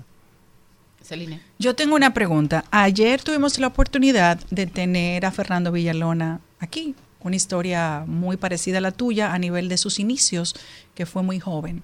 Y Fernando también siempre lo que mantuvo era poder ayudar a su familia a nivel monetario, de sacarlo tal vez de ese círculo de tanto trabajo y pobreza. Pero le ha costado mucho porque lamentablemente con el pasar de los años ha tenido eh, algunas, no, algunas no, muchas diferencias con su familia, que la realidad del cuento no ha salido nunca públicamente, la conozco por la cercanía y ha sido muy difícil. Entonces, cuando tú te esfuerzas por querer darle algo a toda tu familia y a tus hermanos y a tus padres, y de repente tú te encuentras que muchas veces esos son tus enemigos, ¿cómo un artista puede, no estoy diciendo que sea tu caso, o gente que diga, pero ¿por qué él y no me tocó a mí? ¿Cómo un artista puede tal vez eh, poner eso en, en- en práctica a nivel emocional? Porque ustedes trabajan por emociones. Exactamente, sí, es por emoción. Es decir, no somos un contable que uno va y pone los números. El artista está bloqueado, no va a funcionar. Sí, sí. Eh, eh, hay veces que, por ejemplo, eh, la familia no comprende, no comprende un punto que es el área artístico. Por ejemplo, yo he hecho mucho sacrificio en base a lo que es la familia, la familia simplemente por el hecho yo querer que crezcan junto a mí. He recibido también consejos que dicen ayúdate y después tú lo ayudas, tú vas eh, en el proceso. Pero yo siempre he sido pro familia. Y yo, aunque me haya retrasado un poco ese proceso de, de poder ser lo que he querido ser, yo siento que lo estoy haciendo con calidad. Porque ya en el futuro lo, eh, lo voy a tener muy pendiente, voy a saber que lo sudé y que no voy a cometer una locura en el futuro. En el caso de Dios, ¿qué ha sido, qué, qué tan importante ha sido para ti en este proceso? Porque yo digo, tú decías que estaba en el fango. Yo dije, no, no, tu mamá nunca estuvo en el fango porque los levantó y los pudo sacar a ustedes adelante. Yo digo que somos pobres transitorios, que Dios nos da la experiencia para que después nos mantengamos humildes de donde venimos. Entonces, en ese proceso, que tú sabes que tú habéis estado como en la montaña, arriba y abajo, y ayer era el caso también de Fernando que decía lo mismo, que esto es un, esto es fluctuante, eso es como un electrocardiograma, la carrera es un momento arriba, un momento en el medio, otro momento abajo. ¿Cómo te ha tocado Dios en este proceso cuando tenías que estar aguantadito abajo? Era difícil porque yo soy el motor de arranque de mi familia. Claro, mis hermanos trabajan y eso, y, pero eso no, no es suficiente. Y mi única misión era, yo tenía a mi mamá bien, y entonces cuando se, se frena todo así, que, que no hay entrada de ningún lado, uno lo que quiere es volverse loco, porque uno dice, wow, pero ¿qué, qué yo voy a hacer? O sea, ¿qué va a hacer mi mamá sin mí? Porque en realidad eh, nosotros tenemos un proceso que es eh, unión en cuanto a hacer las cosas para mami, pero yo soy como la cabeza. Entonces, que yo, en un tiempo que, que no pude servirle a ninguno, yo me sentí, mire, que, que hasta quería dejar la música. Porque recibí mucho maltrato de los medios, maltrato de, de compañeros artísticos también. Que Abuso en de el los empresarios. Sí, que en el, que en el momento que uno que uno tenía un sonidito, porque no es que uno está no- no- uno nunca ha estado pegado. Eh, yo era heavy para ellos y todo, entonces en los momentos difíciles toditos desaparecieron, todito era una burla, eh, que mira ahí donde está, y entonces yo, yo sabiendo que cada vez que yo salía a escenario antes, yo estando en el momento que decían que yo estaba pegado, yo salía era nada más pensando en que le voy a llevar dinero a mi mamá o que voy a tener dinero para mañana yo poder comprarme algo. No sabiendo que yo pienso de esa forma. Pero hay muchas personas que tratan la fama como algo que es para humillar a los demás. Y yo no comparto eso. No sé si ustedes se han dado cuenta que yo soy una persona como dentro del área de la salsa, yo soy como solitario. Yo estoy aparte, yo trato de compartir con las personas que yo me siento acorde, porque soy una persona como, eh, eh, en base a la energía. Sensible, sensible. Sí, sí, hay veces que yo estoy en un coro y si hay negatividad yo me siento down. Sí. Me tengo que ir corriendo. Yo no, no, no aguanto esto. O sea, no, no es que sea de que al pro sentimental, ¿no? Pero Sensible, pero una la- la sensibilidad. vibra que hay en sí, el yo, yo como Sí. que absorbo eso, entonces, Te carga. hey, bro, full. Entonces, por eso siempre me mantengo en mi área. Eh, mis amistades en sí son Tito Nieves, eh, Alex Matos, ahí está Chiquito. Son personas que nos juntamos a veces, pero son personas que con calidad sí podemos compartir cuando nos juntamos. Y soy selectivo, yo soy pro familia, siempre me gusta ir al campo, me gusta la ¿A qué, parrillada, a, a qué campo? a Cotuí. A Cotuí. Sí. Ay, come guinea. Ey, sí. Mira, eh, tenemos demasiado tiempo hablando y no hemos oído tu voz. Eh, va- vamos a hacer un ching, hazle un ching ahí a, a Carlito de todo está bien. Ay, sí. Vamos a ver si la garganta me deja. Era de noche, llegué a mi casa y me esperaba una nave con tanto brillo y tantas luces que a las estrellas humillaban. Al acercarme salió un carajo. Me dijo yo soy de otro mundo, no tengas miedo, sé que soy raro, así somos los de Saturno. Dile tú. Una Disculpen, disculpen el cansancio, lo que pasa es que he estado... Pero tú no, eso quedó Bien, muy bien. maravilloso, maravilloso, Todo está bien, todo está bien, David. Yo tengo una preguntita. ¿Por qué es tan difícil ver colaboraciones entre los salseros? Que es como más eh, común en los urbanos o vamos a decir que hasta en los merengueros. En la historia de la salsa siempre ha sido así. No se ha dado cuenta. Solo que anteriormente habían bandas. Y, y- y dentro de lo que era los grupos, habían muchos intérpretes. Como por ejemplo la Fania, que tenía uf, un sinnúmero de, de- de Claro. vocalistas. Pero nunca se hizo eh, fuerte esa área de los featuring hasta que entró la salsa moderna, como por ejemplo eh, la salsa erótica que fue con Marc Anthony, la India, que etcétera. Y no se le dio eso así como los urbanos, pero los urbanos todo el tiempo han, hecho featuring, es que ahí es donde nace el featuring. Exacto. En el urbano. Ellos son los que dan ese ejemplo. Sí, no es por falta de unión, no. Ok. Eh, eh, David, eh, ¿cuántas producciones musicales tú tienes hasta ahora? Hasta ahora tengo tres. La, la, la, la, la más famosa, ¿Soy Real?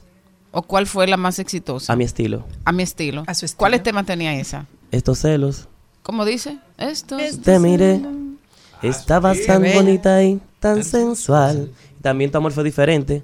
Ay, sí. Algún chin de esa. Ay. Está cansado el hombre. ¿No?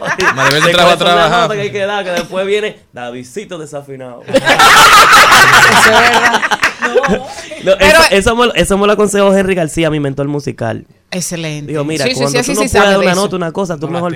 Pide perdón y no lo hagas. Cuando tú puedas hacer algo, tú lo haces. Porque eso es parte de tu Protección. récord. Exacto. Mira, y, y- y la otra, eh, es- esa, esa fue una... va- El, el, ¿tú, tú no eres la buena. Tú no eres la buena, esa es ah, eh, Soy Real. Pero esa sí, es verdad. Esa sí tú puedes hacer un chin. Ay, Dios mío, pero qué cosa. Primero que nada, vamos aclarando todas las cosas. Esto es para que agarres la onda. ¿Sabes cuál es tu Agua. papel en la historia? Te noto molesta. Si estoy yo. ¿Quieres ver lo que hago yo a cada hora? Siguen bromando.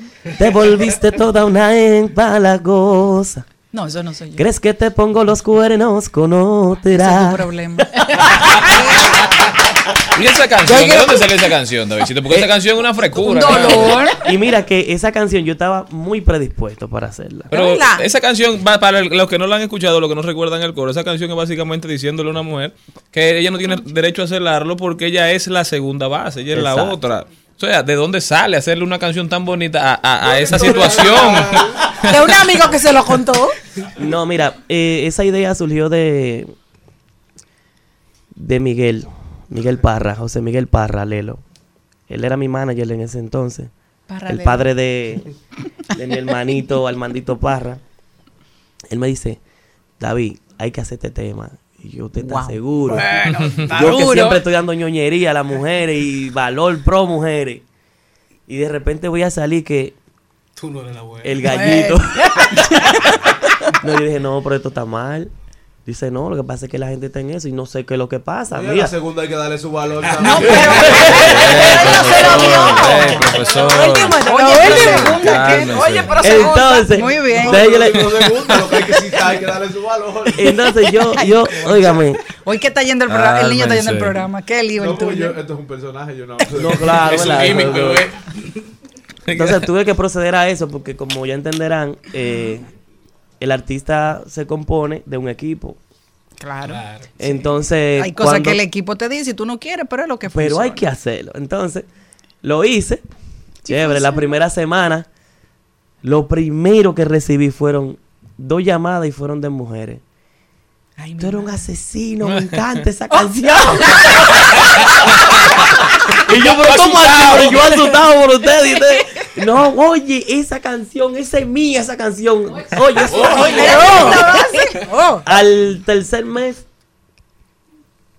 Davidcito, tú me debes. Yo, ¿qué pasó?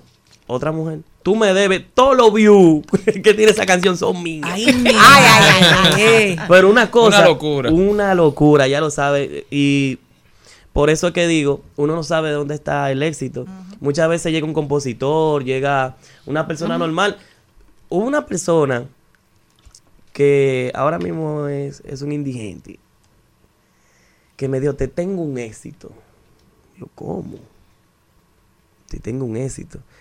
Un cover, pero, pero ese tema es tuyo.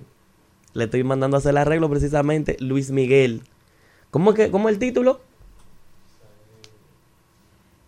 Esa misma. Se la van a acordar en el camino. bien, sí. No nos la pueden decir si no está Sí. Ah, si nos dejan. Eh, ay, le mandé a hacer el arreglo y cuando eso, eh, recuerdo O que... sea, el, arre- la- la- el arreglo que él te dio, la melodía como él la trató. Sí, él me lo hizo en salsa, él inter- me la interpretó en salsa. y Yo la, y de lo grabaste, vez lo grabaste. O mandé lo grabaste o te, te Mandé a hacer quedaste. el arreglo y precisamente ayer cuando salgo del ensayo eh, está Mili Paredes, la hija de Davidito Sí, Paredes. sí. Y la de interpretando la canción, yo, hey, tú tienes que hacerme esa boguía.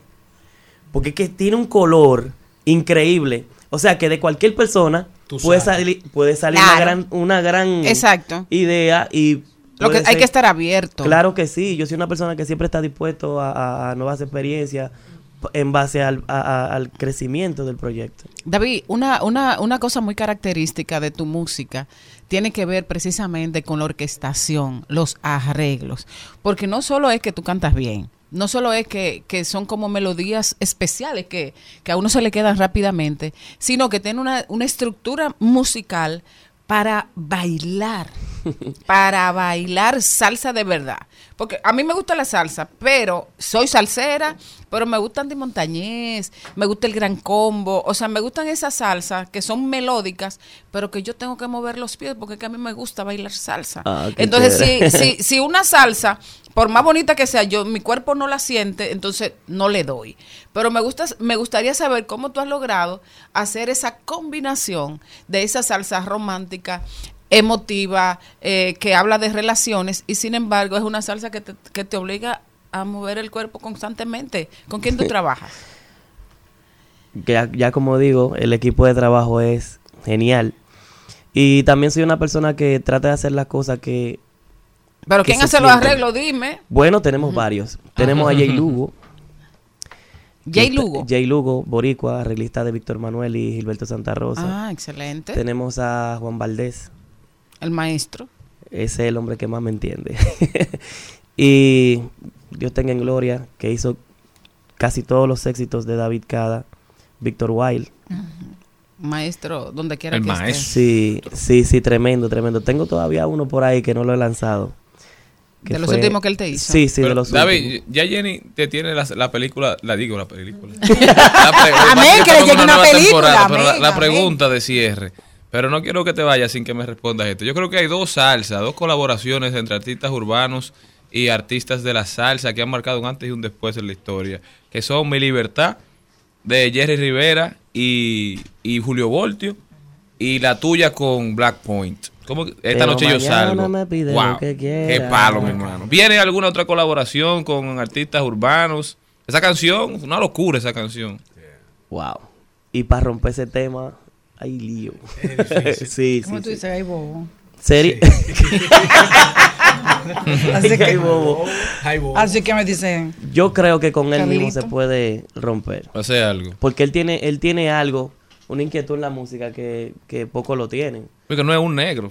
Es el negro. El tipo, el tipo tiene una inquietud en el, en el arte que él sabe lo que quiere, lo que, o sea, lo que, lo que él va a Una hacer. parte 2. Podemos ver una, podremos ver una parte 2 quizás en algún ser, momento. puede ser. También tengo una canción con el lápiz. Oh, ma- oh girl, algo así se llama. Oh girl se llama. Bárbaro. Ey, pero esa canción todavía no nada. Eh, es fanático de los dos. A que sepa. Esa canción le vamos a hacer una un remaster para entonces. Hay una canción tuya que nadie se sabe. Pero que, y David me la ha cantado a mí en Choco. Yo se la he pedido en la cantada. Se llama Raquel. ¡Bárbaro! Esa canción nadie se la sabe. ¿Y cuál es esa? Buena esa canción. ¿Cómo dice Raquel? Esa canción yo la grabé cuando tenía 14 años. Oye, yo la vi una vez. Oye Raquel, hospitalizado me dejaste el querer. Ni la aspirina ni el suero me hacen La bien. Raquel acabó conmigo. La fiebre que tenía me ha subido otra vez. Pero ya bien, el tiempo pasa y uno debe de aprender. Yo me caí, yo me ensucié y me levanté. Y con la ayuda del viejito de allá arriba me sané.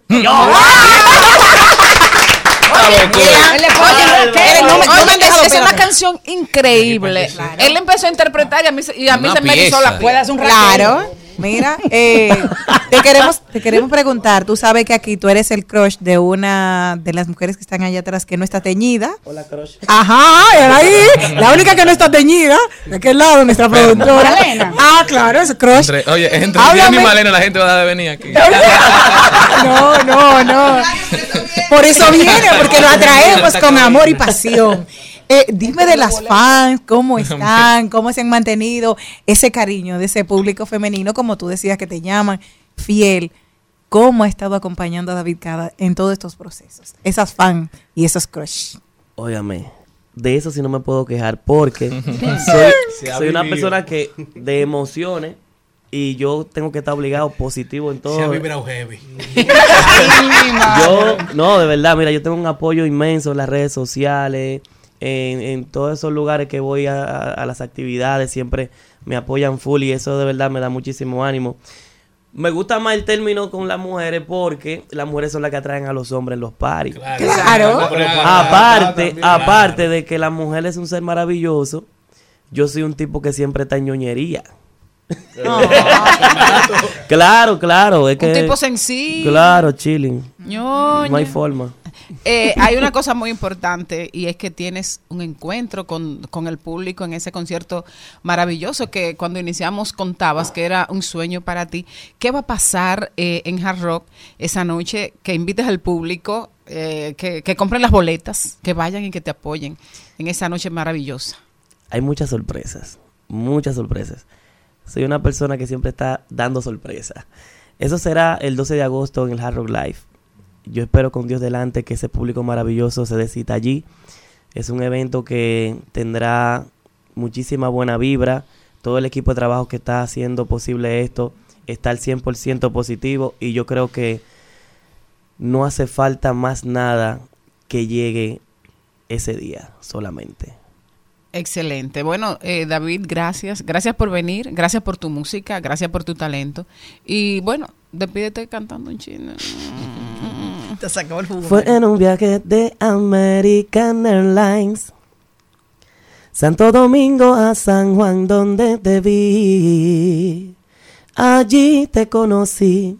Entre las nubes que rondaban en el avión. Lentamente nos besábamos tú y yo. oh, oh, en el aire. Nos quisimos lentamente en el aire. Nos quisimos tanto, tanto en el aire, en el aire. Mi próximo vuelo San Juan. Mi próximo Muchísimas vuelo. gracias. Ese, ese es tu próximo.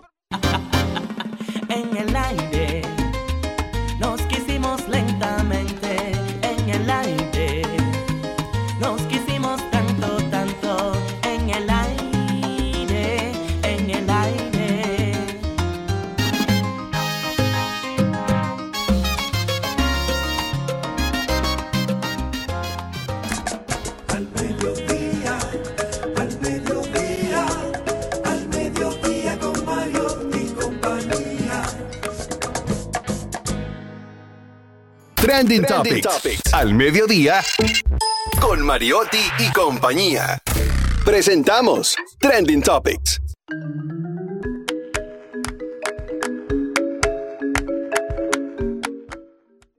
Estamos de vuelta, mi gente. Gracias por acompañarnos al mediodía con Mariotti y compañía. Rumba 98.5 para toda la provincia de Santo Domingo y el Distrito Nacional. Mambo 94.3 para la provincia de la Alta Gracia, Higüey, Bávaro y Punta Cana. Y Premium 101.1 para casi todo el Cibao, Santiago, Moca, La Vega, Salcedo, Bonao y San Francisco de Macorís. Estamos en vivo por rumba985fm.com y también en todas, en todas, en todas las redes sociales como arroba al mediodía radio. Resumen de lo mejor de la semana por Telefuturo Canal 23 los sábados y los domingos. No hay razón para que usted se pierda lo que pasa aquí. Vamos a analizar ahora cuáles son las principales tendencias. Arrancamos con Dalia Naim, que es una influencia iraní, quien se ha sometido a más de 40 cirugías plásticas para modificar su cuerpo y cara para parecerse a Barbie.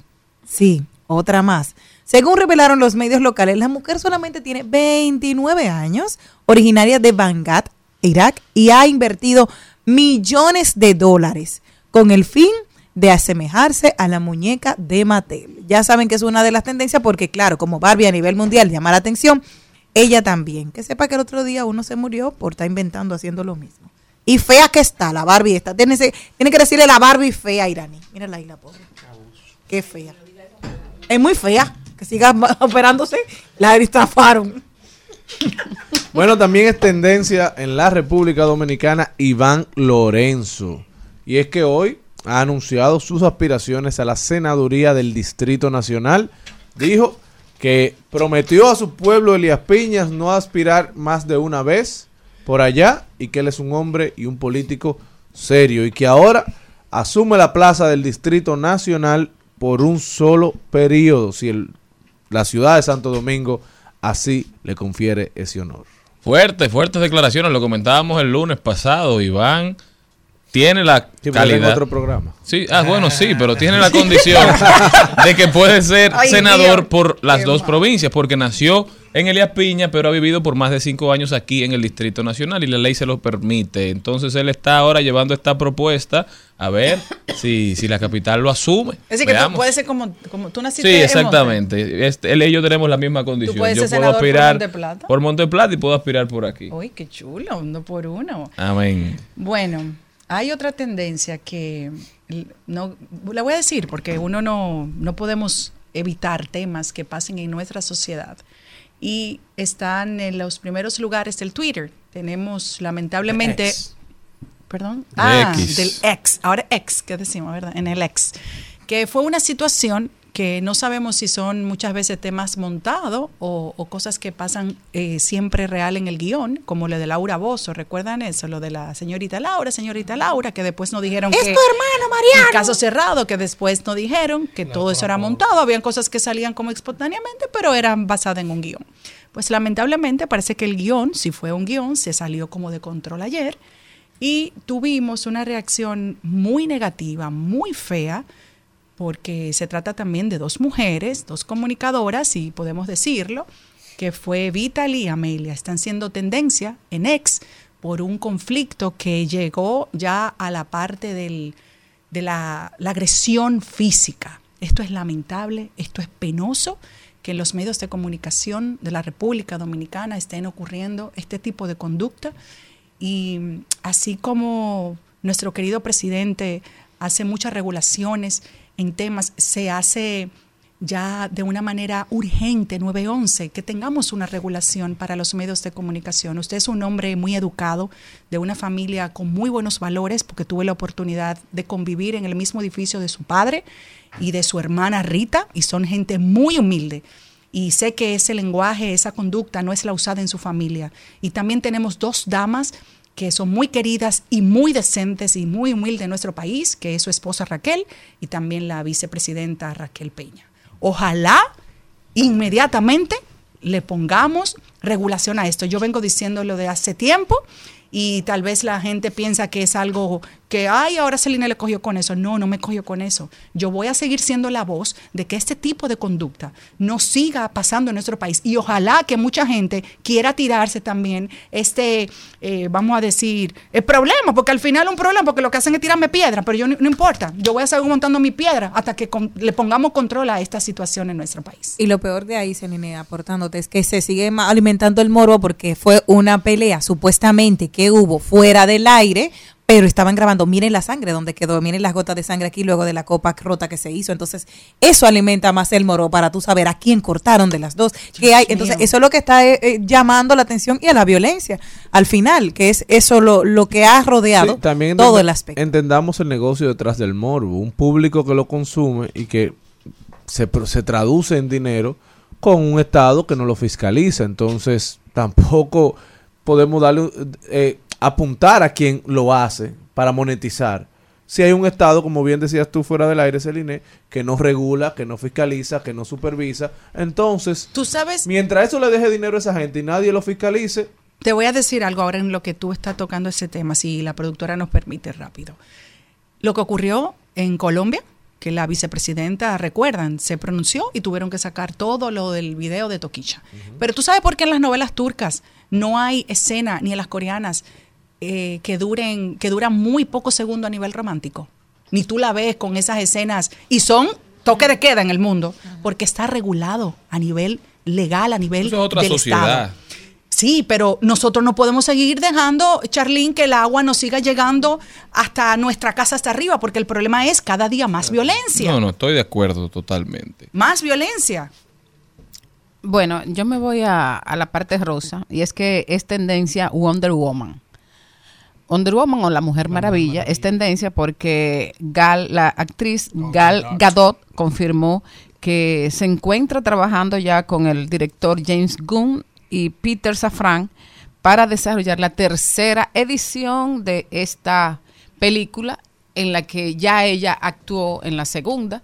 Y bueno, eh, hay una cantidad de comentarios relacionados con ellos y también comparando si Gal Gadot eh, superará en algún momento a Linda Carter, que fue la, Ay, la Wonder Woman eh, original. También tendencia el Intran, señores. El Intran es tendencia porque anunció que ya están instalando las cámaras para implementar el sistema de fotomultas. Son las que tiran fotos cuando uno se va Ya en un semáforo en instalando. rojo. Están instalando. Están. Ahí en la Churchill Ah, entonces las van, vi. a, van a quitar lo- lo- lo- los agentes. de Cuando espero. Lo usted- que no sabemos es a quién le pondrá la multa, el vehículo para cuando la gente vaya a, a renovar vehículo, el seguro. Al vehículo. Porque por la placa. ¿Cómo van a saber quién lo Oiga, ¿Cómo al que se lleve un semáforo en rojo, al que ande rap más rápido de la velocidad adecuada y todos los DGC no van a tener que estar en el medio y usted le va a caer una multa. Incluso ayer vi un señor, un AME, un DGC, que estaba mandando parar un vehículo y el vehículo no se paró y cruzó el semáforo y se paró en un tapón después más adelante. Porque entonces, si usted ve que hay un tapón, por lo menos haga caso al DGC. Pero se va y el DGC ni habló con él, fue, tiró una foto y se devolvió. Muy no bien. discutió. Y dice nuestra nuestra productora que las placas a partir del próximo año se, No, tendrán que estar delante y Que detrás. así era La- La, antes. cámara y todo eso empiezan a operar el año siguiente. Lo que no año. entiendo es, con el desorden que hay aquí de matriculación de vehículos, ¿cómo se va a poder regular correctamente ese uso? Si será que habrá una vinculación que al titular del vehículo le llegará inmediatamente la información de que se le ha colocado una multa. ¿Por qué? Porque aquí los vehículos no están perfectamente regulados, andan a nombre de cualquiera. Aquí cualquiera maneja un vehículo ajeno. No, yo creo que eso va a incentivar a la gente a hacer los traspasos. Que mucha gente vende los vehículos y no hace el traspaso, pero también va a incentivar a la gente a exigir respeto cuando presten un vehículo. Y apretar los Porque carros. en Estados Unidos, cuando tú te, te vuelas un peaje y te tiran la foto, el mu- la multa le llega al dueño Al- del carro. y por eso el dueño Sí, del carro te dice, ten cuidado. La, la foto casi siempre en los Estados Unidos muestra quién es el La conductor. cara, del que va Sí, conduciendo. es la cara del quien va Pero va no solo eso, otra preocupación sería también si pasa como está pasando con el paso rápido y la plataforma nueva, Ay, que le está cobrando peaje a personas sin haber pasado por No, un eso fue un error del sistema. Yo creo que ya eso Entonces, está correcto. entonces, como un sistema de cámara que te empiecen a mandar a ti multas a tu casa sin tú haber y, y- sin Sí, haber eso y- llama y mucho la atención. Pero también que las multas no solamente sean para los vehículos de cuatro gomas, porque los motoristas no respetan un solo No, no, no, semáforo. no, eso es peor. Esas cosas que se llaman. Bueno, señores, estas fueron las principales tendencias. Nosotros continuamos.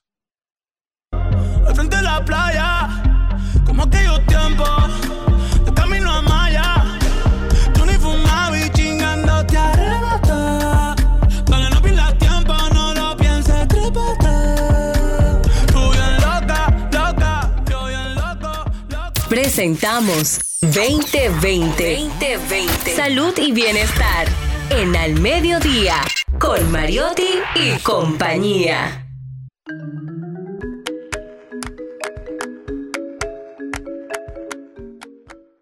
Si hay algo que atrae a una persona es una hermosa sonrisa y hoy podremos hablar de cómo el tabaco afecta a los dientes. Tenemos para ello a la doctora Niobe Francisco, odontóloga y docente. Buenas tardes, Niobe, ¿cómo estás? Buenas tardes, gracias por la invitación. Muy lindo tus dientes, Dios te los bendiga.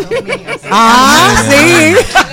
Ay, Eso es bueno. míos. Tú sabes que yo no confío en la gente que si no tiene los dientes bonitos. Ah, Sí, que no dan- confías. No. Pues tú confías en poca gente. No, Eso sí, no, no, no, hay mucho, hay mucha gente que sí. Bueno, no me haga hacerte historias. ¿De verdad? De que hay parejas de esposos, por ejemplo, que la esposa o el esposo no sabe que uno de los dos tiene prótesis dental. Ay, Ah. Ay, Dios mío. Pero Se lo no es yo, yo, yo, me- yo me sorprendí muchísimo el otro día. No me muero. eh, Ese que tengo una amiga que tiene una relación con alguien que no que no vive en el país, ¿verdad? Entonces ¿Que tú tienes, Mari? No, no, que Ah. yo no. Es de ti que ya está hablando.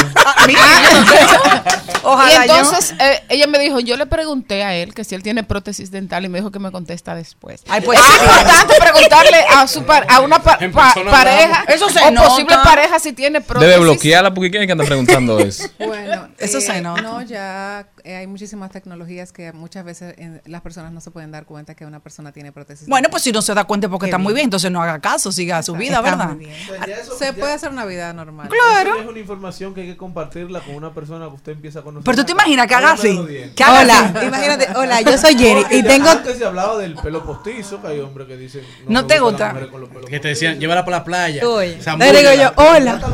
Dientes. Imagínate eso, hola, yo soy Jenny. pasivo. Hola, yo soy Jenny, mucho gusto. Y tengo 35 dientes porque me sacaron uno al, el del lado de... No. Bueno, no pero para identificar un cadáver es saber, eh, es bueno saber Bueno, cuántos dientes tenía. No van a saber cuánto importante. diente postizo. Hoy, entonces, miren cuánta pasión genera los dientes. Imagínense el tabaco y ello. ¿Cómo afecta el tabaco a los dientes?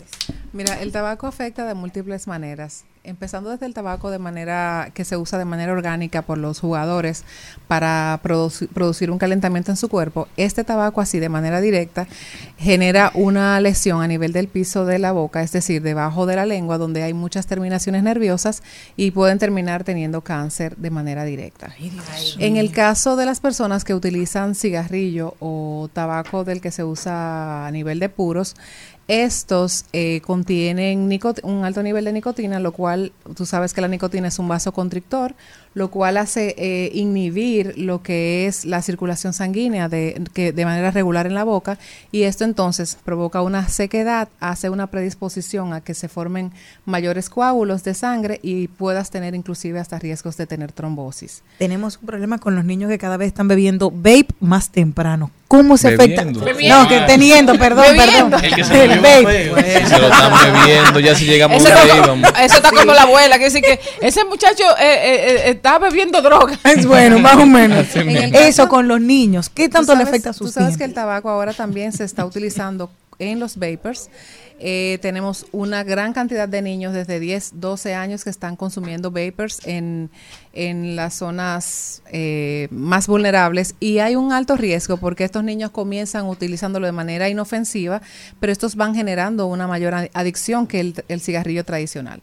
Entonces, un niño que empiece con este proceso de comenzar a utilizar vapers, tú sabes que el vapers contiene glicerina, lo cual ayuda, como es un poco dulce, a que los alimentos se puedan adherir más directamente a los dientes, se puedan eh, destruir con mayor facilidad y al final pudieran perder sus dientes. Pero este no es solo el problema, sino que el humo de este vapers puede también generar como una especie de calentamiento o salcochamiento a nivel de las encías, de los otros tejidos blandos Uno de la boca, la bueno parte aquí. interna de las mejillas y al mismo tiempo pueden eh, ocasionar destrucción, pero lo- las papilas gustativas de la lengua pueden sufrir graves alteraciones, eh, las cuales pueden sufrir daños en el sentido del gusto y también en el sentido de los- del olfato. Preocupante porque esto de los vapes, que la gente a veces dice que es una alternativa más saludable, está demostrando ser mucho más nocivo y como usted dice, Sí. son mucho más adictivos porque están disponibles a toda hora, en todo momento, en todo lugar, porque al que está al lado de ti, en principio, di que no le molesta, Sí. porque no huele mal. Tú no tienes que salir a hacerlo porque no está prohibido en los lugares cerrados y la gente donde está prohibido no impone la prohibición. Pero entonces tú siempre lo tienes contigo, o sea, desde que te levantas hasta que te acuestas. Y un tema que a mí particularmente me preocupa mucho, sobre todo en los niños. Por eso es importante visibilizar cómo nos afecta no solo la salud, digamos, de, de órganos de- del cuerpo a nivel de pulmones y, y otros, sino también en nuestra boca. Mira, y el punto es que la cavidad bucal interviene en, la, en el sistema respiratorio porque forma parte de las vías respiratorias altas, interviene en el sistema digestivo porque es, es la puerta de entrada de nuestros alimentos, interviene en la pronunciación de las palabras y también en la estética. Entonces los dientes son órganos tan importantes porque ayudan a tener una mayor calidad de vida en nuestros pacientes. Entonces, un niño que empieza a utilizar estos aditamentos que son de, manera inofensiva, pero en estos interviene el sentido del olfato y el gusto. ¿Por qué? Porque los olores generan una sensación de un falso placer y bienestar que a largo plazo van a terminar con grandes adicciones.